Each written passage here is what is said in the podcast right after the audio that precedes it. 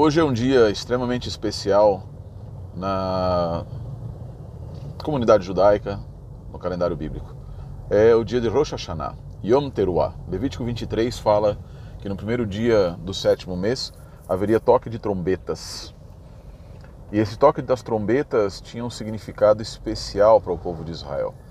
Não era nesse sentido e nesse dia o anúncio de mais uma guerra, nem o anúncio de mais uma etapa de caminhada. Não, era o anúncio de que Deus estava começando o seu processo de julgamento. Durante os próximos dez dias, Deus vai sair do seu trono, não utilizar a sua, onisciência, na verdade, mas a sua onipotência, a sua é, vontade de se relacionar com o ser humano, andar pela terra, olhar nos olhos, daí dizer que a janela da, da alma, né? os olhos são a janela da alma, e analisar intenções, comparar declarações com atos, verificar a santidade, quão santo é o seu povo. O que, que isso significa para mim e para você hoje? Significa que nos é dada mais uma oportunidade de viver de forma, de forma diferente, de modo diferente.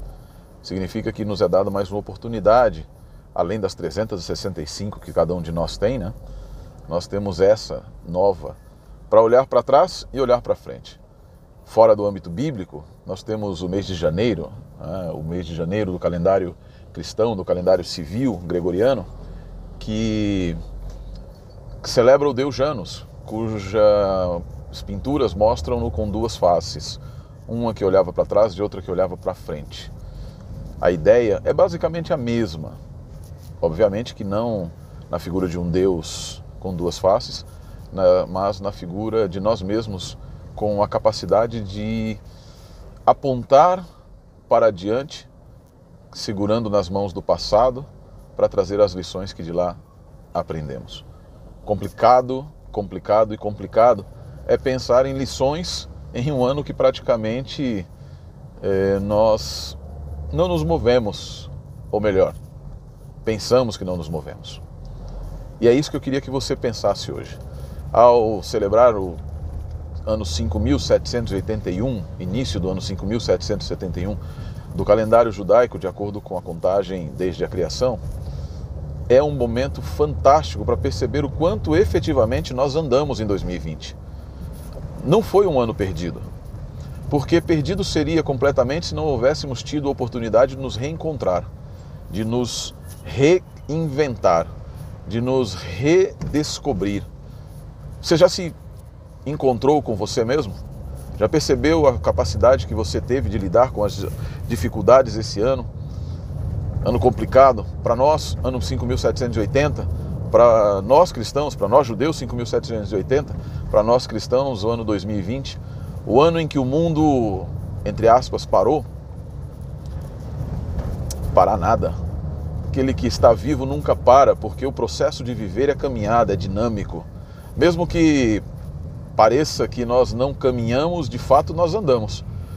Para onde? Aí é conosco, aí é com cada um de nós. Qual o destino da caminhada? Aí é com cada um de nós.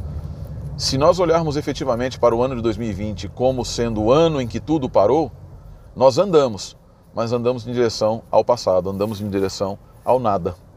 Andamos sem motivação, perdidos no deserto da inexistência, da inutilidade, da futilidade, da preguiça mental em algumas situações, mas se nós olharmos para 2020 e pensarmos, como eu disse, na oportunidade de redescobrir quem de fato nós somos e quanto nós valemos, nós poderemos fazer de 2020 não o, o mês que parou, o ano que parou, mas um ano amarelo, não somente setembro amarelo.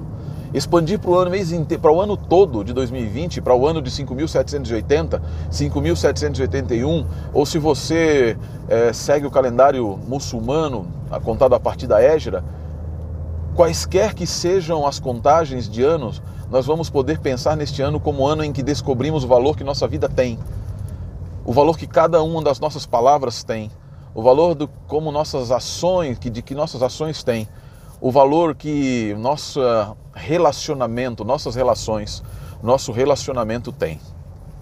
Redescobrir a maneira de falar, a maneira de mostrar, a maneira de, na nossa linguagem verbal, na nossa linguagem não verbal, expressar harmonicamente aquilo que nós queremos que, pessoas, que as pessoas saibam.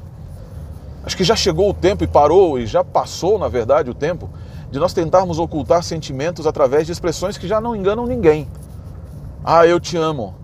E por trás está dizendo lá o músculo zigótico da face está dizendo, ah, não, não é verdade.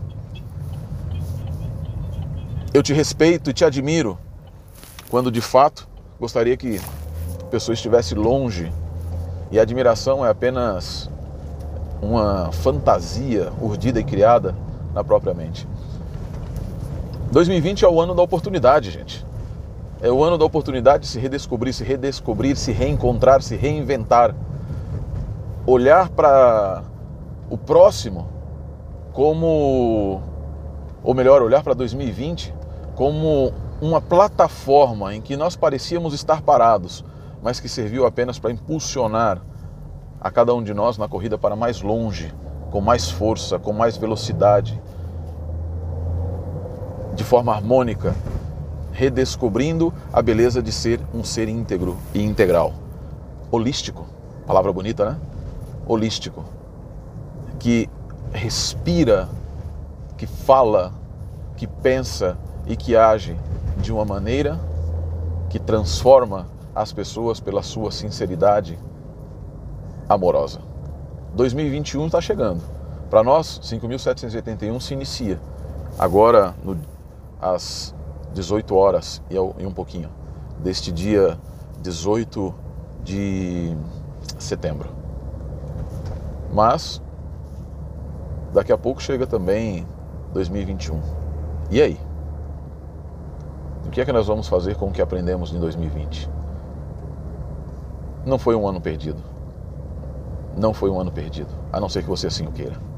Que Deus abençoe todos vocês e eu tenho certeza que nos encontraremos em 2021, olhando para 2020 e dizendo: Uau, que impulso que eu tive naquele momento em que todos pensaram que estávamos parados. Porque o impulso é a plataforma da graça de Deus. Um grande abraço, Shabbat Shalom e Shana Tová Umetuká. Que o ano de 5.781 seja doce e bom. E que o ano de 2021 também nos encontre e nos traga Shalom Shelamah, paz completa e também Shana Tová Umetuká, um ano bom e doce para todos nós.